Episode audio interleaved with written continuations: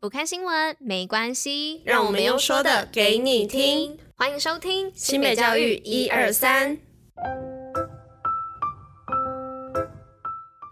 Hello，大家吃饭了吗？我是珍珍，大家午安。今天是九月二十八号，礼拜四，新美教育一二三的第三百六十九集，同时也是第三季的第一百八十集喽。那今天九月二十八号就是教师节啦。那在人生当中呢，有四分之一呢都受到老师们的关怀跟启发哦。那从幼稚园啊、国小、国中、高中到大学，都有老师们的陪伴哦。记得今天一定要去跟你的老师说声教师节快乐。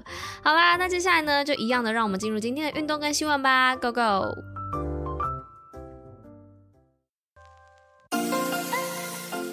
新美运动抱抱乐。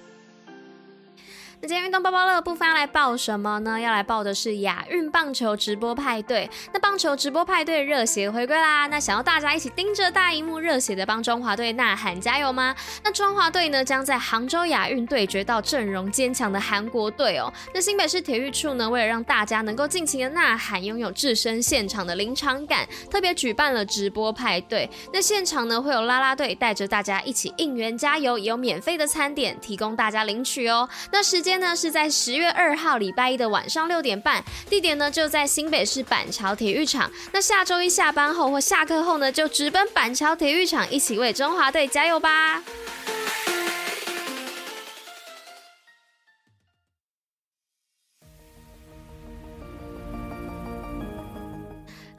那来到今天新闻分享的部分，要来分享哪一则新闻呢？第一则就是篮球赛交流，林口康桥加值学生国际竞争力。那二零二三长耀杯篮球赛呢，于日前完美落幕。那林口康桥国际学校呢，随即举办最具有青春活力的篮球友谊赛。那邀请长耀杯胜率高达一百 percent 的最强高校亚特兰大学校的代表队到校参访，那并与篮球校队进行球技交流。那友谊赛当中呢，康桥高中的篮球校队展现团队的向心力，透过与亚特兰大学校的交流赛呢，激荡出不同的火花。那也为了考量学生的特质哦，康桥中学部呢挪出了自主学习的时间，让学生连接学习与实际的生活，能够弹性的运用学校丰富资源，进而爱上学习，想要学习。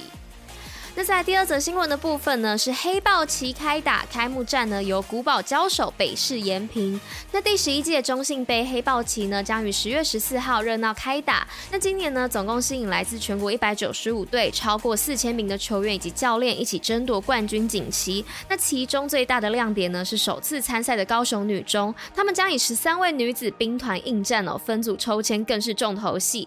那北市延平高中呢抽到签王，开幕战呢将碰上去年。夺冠的古堡加商，那古堡加商呢？去年斩断平镇高中的三连霸，队史第三度在黑豹旗拿到冠军。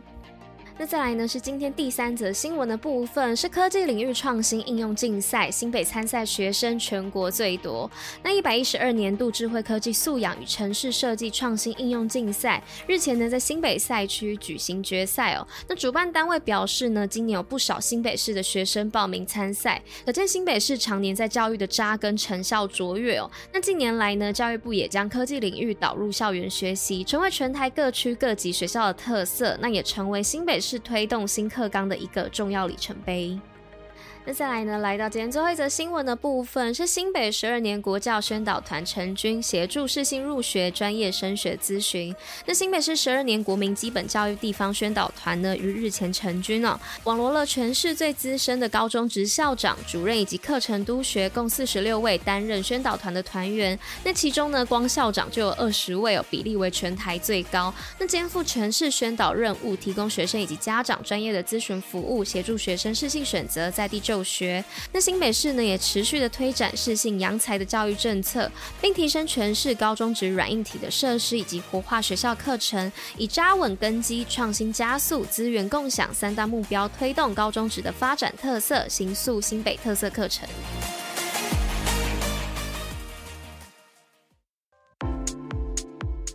新北教育小教室，知识补铁站。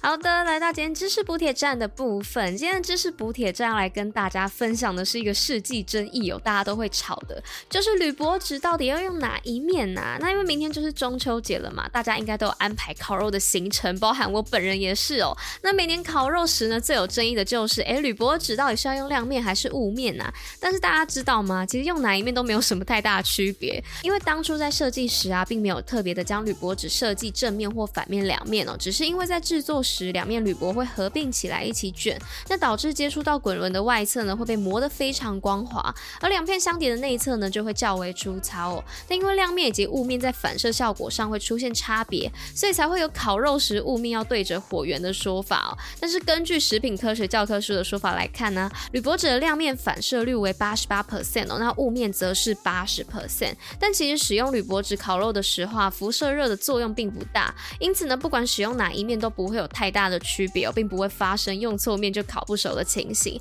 但是我们呢，还是可以基于节能减碳的考量，选择较容易受热的那一面哦。如果真的记不清楚的话，也不要纠结太久，因为其实根本不会影响太多啦。好啦，那以上呢就是今天跟大家分享这个知识补铁站。那今天新北教育一二三的第三百六十九集就到这边啦，那我们就下周见喽，大家拜拜，中秋节快乐！